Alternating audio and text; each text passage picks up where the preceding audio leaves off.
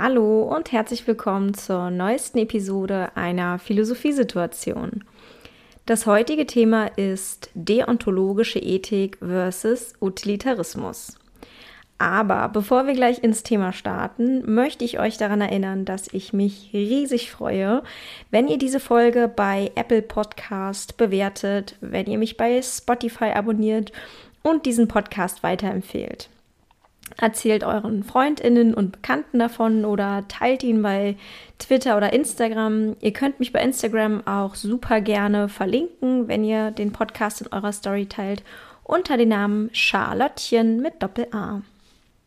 So, dann fangen wir doch gleich mal an. Deontologische Ethik und Utilitarismus sind zwei verschiedene Moraltheorien von noch einigen anderen Theorien, die es gibt. Das sind aber die größten und bekanntesten.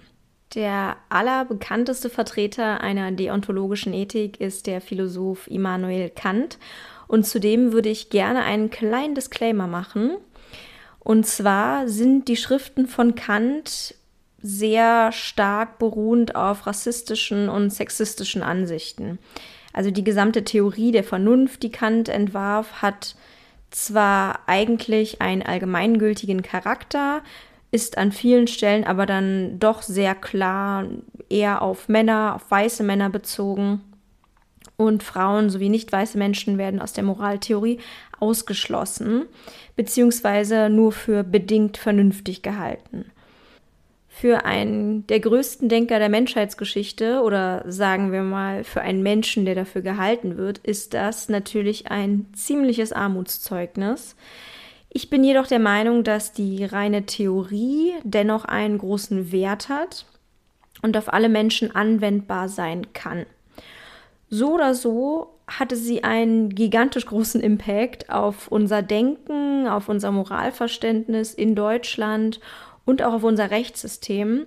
Das heißt, die Moraltheorie von Kant zu kennen und zu verstehen ist definitiv sehr nützlich. In einer früheren Podcast-Episode Philosophie, Mythen versus Realität habe ich schon einmal darüber gesprochen, was Moralphilosophie ist und dass sie ein Teilgebiet der Philosophie ist. Moral ist sowas wie ein Wertesystem, was uns sagt, was ein gutes und richtiges Leben ist, was gute und richtige Handlungen sind und wie wir uns uns selbst gegenüber, aber auch anderen Menschen gegenüber verhalten sollten. Einige Menschen machen einen Unterschied zwischen Moral und Ethik, zum Beispiel, dass die Ethik das Fach ist, welches sich mit Moral auseinandersetzt, ich persönlich finde die Unterschiede, die zwischen den beiden Begriffen gemacht werden, teilweise aber etwas schwammig und diffus und benutze sie selbst deckungsgleich. Ethik besteht aus vier verschiedenen Komponenten. Einmal der Metaethik, das ist sozusagen die, der Hintergrund von Ethik, die äh, Wissenschaft davon, wie man Ethik betreibt. Also hier werden beispielsweise Begriffe definiert, man einigt sich auf Werte und Axiome und es wird auch darüber gesprochen, wie man Moral insgesamt begründen kann oder ob man diese überhaupt begründen kann. Es ist also das theoretische Konstrukt hinter der Ethik. Dann gibt es noch die deskriptive, also beschreibende Ethik. Und hierbei schaut man sich verschiedene Moraltheorien und Ethiken an, zum Beispiel im Vergleich zwischen verschiedenen Kulturen, in den verschiedenen Epochen oder auch wie moralische Entwicklung passiert. Also wie man ein Bewusstsein für Moral ähm, entwickeln kann über die Jahre von Kind bis zu jugendlich bis zu erwachsen. Dann gibt es die Normenethik. Das ist das, was wir heute machen werden, also darüber sprechen, welche verschiedenen Arten von Ethik es gibt und welche Normen und Werte dabei im Vordergrund stehen. Der vierte Teil ist die sogenannte angewandte Ethik. Das bedeutet, dass man dieses ganze theoretische Wissen auf konkrete Beispiele anwendet. Also wenn man in die Tierethik geht, in die Umweltethik, in die Wirtschaftsethik und so weiter, dann sind das alles Themen der angewandten Ethik. indem man, wie gesagt, das theoretische Wissen, was man darüber hat, konkret in der Praxis benutzt. Ich habe schon gesagt, dass es heute um die Normenethik gehen soll, also darum, welche Art von Ethik wir gebrauchen wollen. Verschiedene Philosophen haben verschiedene Modelle entwickelt und die zwei bekanntesten Modelle, Utilitarismus und die deontologische Ethik nach Kant, schauen wir uns heute im Detail mal an. Es gibt aber eben auch andere Modelle, wie beispielsweise die Tugendethik. Hierbei geht es knapp gesagt darum, dass man insgesamt ein tugendhafter, also guter, aufrichtiger Mensch sein soll. Dann gibt es zum Beispiel noch den Kontraktualismus. Hier wird man sich auf moralische Werte und Normen einigen, von denen die meisten Menschen Vorteile haben. Das heißt, man würde sich zum Beispiel auf eine Regel einigen wie ich will niemanden töten, weil ich möchte zum Beispiel auch nicht, dass jemand anderes mich tötet. Also ich schließe eine Art Vertrag, so eine Art Gesellschaftsvertrag mit anderen Menschen und die haben dadurch Vorteile und ich habe dadurch Vorteile. So, zuerst widmen wir uns einmal der deontologischen Ethik. Und zwar nehmen wir hier für Immanuel Kant. Ich bin mir gar nicht sicher, ob es noch andere berühmte Philosophen gibt, die eine deontologische Ethik vertreten haben und nicht direkt im Erbe Kants stehen. Das kann natürlich sein, mir ist jetzt allerdings niemand bekannt. Kant hat eine Ethik entworfen, die auf einem Pflichtmodell basiert. Man nennt diese deswegen auch Pflichtethik. Für Kant ist das allerhöchste Gut, was es gibt, der gute Wille. Innerhalb von allen vernunftbegabten Menschen, so Kant, existiert dieser gute Wille und leitet uns in moralischen Fragen. Bei moralischen Fragen ist der gute Wille und damit die Motivation für eine Handlung das, was zählt und nicht die Konsequenzen für die Handlung. Was moralisch richtig ist, wird also nicht am möglichen Outcome orientiert, sondern an ganz bestimmten feststehenden moralischen Gesetzen. Sagen wir, ich bin mit meiner Freundin verabredet und überlege noch schnell die Blumen zu gießen, bevor ich losgehe. Obwohl ich weiß, dass meine Freundin selbst eigentlich immer zu spät kommt und die Konsequenz von meinem pünktlichen Verhalten wohl wäre, dass ich zehn Minuten auf sie warten muss. Kant würde dennoch sagen, Pünktlichkeit ist eine moralische Pflicht, an die ich mich zu halten habe. Denn ich kann ja nie wissen, ob meine Freundin wirklich zu spät kommt. Am Ende würde sie vielleicht auf mich warten und das wäre dann falsch. Lieber halte ich mich immer an die Gesetze und Pflichten und hiermit sind moralische Pflichten, keine gesetzlichen Pflichten gemeint. Und dann habe ich nämlich keine Verantwortung für das, was die Konsequenz davon ist. Ich habe ja keinen Einfluss darauf. Diese Gesetze oder Pflichten sind unerschütterlich und lassen auch keine Ausnahmen zu. Das heißt, man muss nicht abwägen oder überlegen, was das Beste wäre aus moralischer Hinsicht, sondern man hat immer einen festen Regelkatalog. Moralisch richtig handelt die Person, die pflichtgetreu handelt. Moral bedeutet Achtung haben vor dem Gesetz. Und wieder, Gesetz ist hier nicht im rechtlichen Sinne gemeint, sondern im moralischen Sinne. Kant sagt, Menschen sind sowohl von ihrer Vernunft als auch von ihren Trieben beeinflusst. Sich den Trieben zu entziehen und nur nach der Vernunft zu handeln, sollte angestrebt werden. Der gute Wille ist den Menschen immanent. Er ist a priori. A priori bedeutet so viel wie vor der Erfahrung, also quasi vorgeburtlich. Und das ist das Gegenteil von a posteriori, nach der Erfahrung, also quasi etwas, das wir mit der Zeit erst erwerben. Wir haben den moralischen Kompass, wenn wir vernünftig sind, also quasi schon in uns, wenn wir auf die Welt kommen. Der gute Wille, die Vernunft ist in uns schon eingepflanzt. Trieben nachzugehen ist moralisch wertlos oder sogar falsch und moralisch richtig ist es, nur nach moralischen Gesetzen zu handeln. Dabei ist es sogar problematisch, sich an Gesetze zu halten, wenn man sich dabei gut fühlt.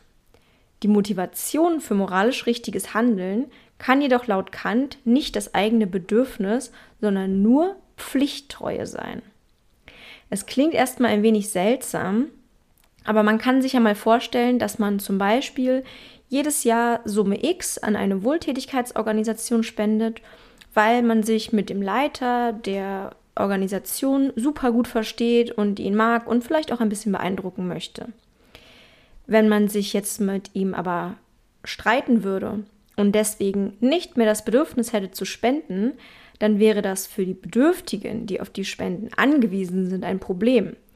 Gutes nur aus einer Neigung herauszutun, ist daher moralisch problematisch, weil Neigungen Veränderungen unterworfen sind und damit eine Art Willkür entsteht, die es bei der Moral nicht geben sollte. Handlungen, die sich zwar an Pflichten halten, aber eigentlich eher aus einer persönlichen Haltung heraus geschehen, sind pflichtgemäß, aber nicht aus Pflicht. Der Unterschied ist sehr wichtig. Was aber ist denn jetzt nun das Gesetz oder diese Pflichten, an die man sich zu halten hat? Also was ist der konkrete Inhalt davon? Kant hat so eine Art Formel dafür entwickelt, welche er den kategorischen Imperativ genannt hat. Dieser ist so eine Art Überregel oder ganz allgemeines Prinzip, aus dem dann einzelne Pflichten abgeleitet werden können. Abgeleitet werden können heißt im Prinzip, dass wir uns selbst unserer Vernunft bedienen sollen und das Prinzip des kategorischen Imperativs nutzen sollen, Allerdings hat Kant auch schon aufgeschrieben, was genau daraus abgeleitet wird. Also manchmal liest sich das Buch auch etwas paradox, weil Kant sozusagen immer darauf beharrt, dass man sich des Verstandes bedienen soll, aber gleichzeitig gibt er in seinen ganzen Schriften auch schon vor, worauf der Verstand am Ende kommen müsste. Der kategorische Imperativ wurde von Kant unterschiedlich formuliert. Eine Version davon lautet, Handle nur nach derjenigen Maxime, durch die du zugleich wollen kannst, dass sie ein allgemeines Gesetz werde. Eine Maxime ist ein Leitsatz, also so eine Art Regel. Wir sollten also unseren verschiedenen Maxime so wählen, dass sie sich dazu eignen, dass alle anderen sich auch danach richten würden. Das heißt, ich kann nicht für mich bestimmte Regeln aufstellen oder für mich für mir, mir Sachen erlauben und gewähren, die ich anderen nicht gewähre. Ich muss mir vorstellen, dass alle genau so handeln würden, wie ich es tue. Eine Maxime wie Stehlen ist richtig wäre daher nicht besonders klug, denn man würde ja nicht wollen, dass es ein allgemeines Gesetz wird, dass alle Menschen stehlen. Stehlen insgesamt richtig ist. Also ich will ja zum Beispiel nicht selber bestohlen werden. Die Maxime muss nicht nur vernünftig, sondern auch realisierbar sein. Maximen, die aus dem kategorischen Imperativ folgen, sind beispielsweise stehle nicht, begehe keinen Suizid, halte deine Versprechen und so weiter. Das sind dann am Ende die Pflichten, an die wir uns halten müssen. Eine andere Version des kategorischen Imperativs lautet, handle so, dass du die Menschheit in deiner Person als auch in der Person eines jeden anderen jederzeit zugleich als Zweck, niemals bloß als Mittel brauchest. Das Wort Zweck wirkt in dem Zusammenhang vielleicht etwas seltsam. Kant hat äh, sehr viele Worte, die wir im allgemeinen Sprachgebrauch haben, nochmal so ein bisschen umdefiniert für sich selbst. Und man muss erstmal wissen, ja, wie er die Worte quasi gebraucht. Ein Zweck an sich ist laut Kant etwas, was selbst einen inhärenten Wert hat. Ein Mensch soll nicht als ein Mittel für eine Sache ausgenutzt werden, sondern selbst als ein wertvolles Gut angesehen werden und geachtet werden. Ein Mittel ist etwas, um etwas zu erreichen. Ein Zweck ist quasi sowas wie ein Endziel, eine Sache, die für sich steht, die für sich selbst schon einen Wert hat. Hier geht es auch um das Thema Würde, die jedem Menschen zusteht Insgesamt ist Menschenwürde in der Philosophie ein sehr komplexes und spannendes Thema. Ähm, vor allem, weil Würde und Menschenwürde wirklich schwer zu definieren ist. Obwohl die meisten Menschen eine ziemlich genaue Vorstellung davon haben, was sie unter Menschenwürde verstehen. Es ist oft in der Philosophie so, dass so ganz allgemeine Begriffe, die die meisten Menschen kennen und auch anwenden, gar nicht so leicht zu definieren sind, was auch daran liegt, dass viele Leute ganz unterschiedliche Konzepte und Vorstellungen davon im Kopf haben. Ich habe ja schon gesagt, dass diese Pflichten keine einzige Ausnahme zulassen und man kann sich vorstellen, dass es bestimmte Szenarien gibt, in denen es einem falsch oder absurd vorkommt, sich an bestimmte Regeln immer zu halten.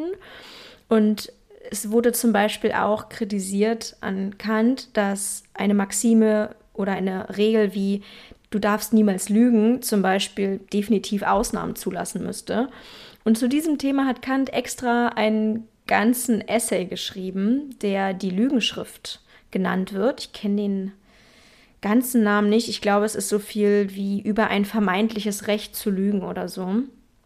Und in dieser Schrift beschreibt er sehr ausführlich, dass es keine Ausnahmen geben kann und dass man niemals lügen darf.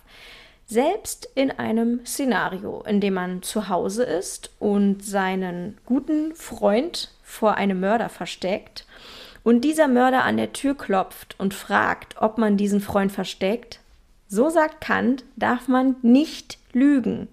Man müsste dem Mörder sagen, dass der Freund da ist. Und die Begründung von Kant dafür ist, dass man eben niemals wissen kann, was die Konsequenzen einer Handlung sind. Zum Beispiel würde der Mörder dann weggehen, mein Freund würde aus seinem Versteck kommen, würde rausgehen, würde dem Mörder dann doch begegnen und der Mörder würde ihn umbringen und wir wären dann schuld, weil wir hätten nicht pflichtgemäß gehandelt und wären damit moralisch falsch gewesen und hätten damit die Verantwortung für diese Konsequenz. Wenn wir aber immer pflichtgetreu handeln und uns immer an Regeln halten, so Kant, wäre es nicht unsere Verantwortung, was die Konsequenz ist. Ja, das klingt seltsam, es ist auch seltsam. Meine Professorin meinte einmal, dass es Menschen oder Philosophen gibt, die der Meinung sind, Kant war schon senil, als er das geschrieben hat. Ähm, ein Kommilitone von mir hat aber einmal ich finde, sehr klug gesagt, dass es bei Kant gar nicht unbedingt darum geht, eins zu eins genau das zu tun, was in seinen Schriften steht, sondern es ist eher wie so eine Art Streben zu verstehen, also wie ein allgemeiner Kompass, nach dem man sich richten sollte. So wie eine Asymptote, die gegen Null strebt, aber niemals diese erreicht. Dann kommen wir jetzt zur zweiten Moraltheorie, und zwar dem Utilitarismus. Utilitarismus ist eine Form der Ethik, die man zum sogenannten Konsequenzialismus zählt. Bei einer konsequenzialistischen Ethik werden Handlungen von Personen moralisch gesehen danach beurteilt, was für Konsequenzen sie hervorbringen. Der Utilitarismus ist eine teleologische, also zielgerichtete Form der Ethik. Wir schauen hier nicht auf allgemeine Gesetze und Pflichten, sondern auf das, was wir erreichen wollen oder wahrscheinlich erreichen werden mit unseren Handlungen. Moralisch richtiges Handeln bedeutet beim Utilitarismus Glücksmaximierung. Man sollte immer so handeln, dass die Folgen der Handlung das allgemeine Glück der größtmöglichen Menge an Menschen vergrößert. Glück ist dabei natürlich erst einmal zu definieren. Einige meinen mit Glück eine hedonistische Sichtweise, also körperliche Lust und Freude.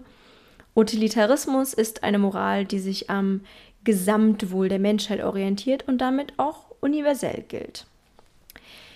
Der Philosoph Jeremy Bentham gilt als der erste europäische Utilitarist und für ihn ist Utilitarismus Ganz simpel die Vermeidung von Leid und die Vergrößerung von Freude.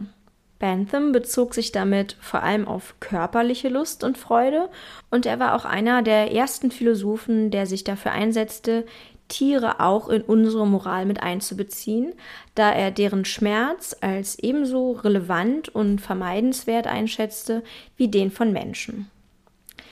Dazu würde ich an dieser Stelle sehr gern ein berühmtes Zitat von ihm vorlesen aus dem Buch An Introduction to the Principles of Morals and Legislation. Es mag der Tag kommen, an dem man begreift, dass die Anzahl der Beine, die Behaarung der Haut oder das Ende des Kreuzbeins gleichermaßen ungenügende Argumente sind, um ein empfindendes Wesen dem gleichen Schicksal zu überlassen. Warum soll sonst die unüberwindbare Grenze gerade hier liegen? Ist es die Fähigkeit zu denken oder vielleicht die Fähigkeit zu reden? Aber ein ausgewachsenes Pferd oder ein Hund sind unvergleichlich vernünftiger sowie mitteilsamere Tiere als ein einen Tag, eine Woche oder gar ein Monat alter Säugling. Aber angenommen, dies wäre nicht so, was würde das ausmachen? Die Frage ist nicht, können Sie denken oder können Sie reden, sondern können Sie leiden? Ich finde, das sind ziemlich starke und fortschrittliche Worte für das Jahr 1828. Später werden wir noch sehen, was für einen massiven Einfluss diese Worte auch auf den Philosophen Peter Singer hatten, insbesondere das Prinzip der Leidvermeidung. John Stuart Mill, auch ein Vertreter des klassischen Utilitarismus, verstand unter Glück und Lust auch geistige Freude sowie intellektuelle Stimulation er war beispielsweise der Meinung, es wäre besser, ein unzufriedener Mensch zu sein, als ein glückliches Schwein. Intellektuelle Fähigkeiten oder das, was er darunter verstand, seien also genauso wichtig oder sogar wichtiger als körperlicher Genuss. Eine weitere Form des Utilitarismus ist der Präferenzenutilitarismus nach Peter Singer. Hierbei geht es auch um die Konsequenzen einer Handlung. Das angestrebte Ziel ist jedoch nicht die größtmögliche Summe an Glück insgesamt, sondern wir nehmen die einzelnen Präferenzen von Individuen in den Blick. Oder sagen wir eher von Personen und empfindungsfähigen Wesen. Zum Begriff der Person habe ich bereits eine Folge aufgenommen. Hört euch dazu gern die Episode Tierethik nochmal an. Präferenzen sind Wünsche und Bedürfnisse von Individuen. Diese haben moralisch gesehen generell Relevanz, aber wir müssen uns auch die Qualität von einzelnen Präferenzen ansehen. Die Präferenzen nach Leben, Schmerzfreiheit, Nahrung, Wasser und Obdach sind beispielsweise existenzieller Natur und daher ganz besonders wichtig. Sie sind ebenfalls Präferenzen vorzuziehen, die nicht existenziell oder vielleicht sogar eher oberflächlich oder vernachlässigbar sind. Das ist sehr relevant, wenn Präferenzen miteinander konkurrieren. Insgesamt ist es gut und richtig, Präferenzen nach Lust und Geschmack nachzugehen, wenn diese Lust, sagen wir zum Beispiel auf Fleisch, aber mit der Präferenz von Tieren clasht, ist deren Präferenz nach Leben moralisch gesehen deutlich höher einzuschätzen.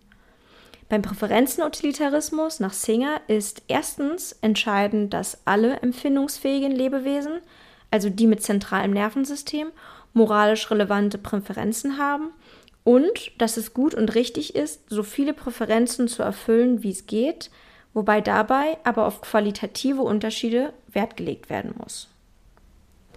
Es gibt noch eine dritte Form des Utilitarismus, und zwar ist das der negative Utilitarismus. Dabei steht als Ziel nicht die Maximierung von Glück, sondern die Vermeidung von Leid im Vordergrund.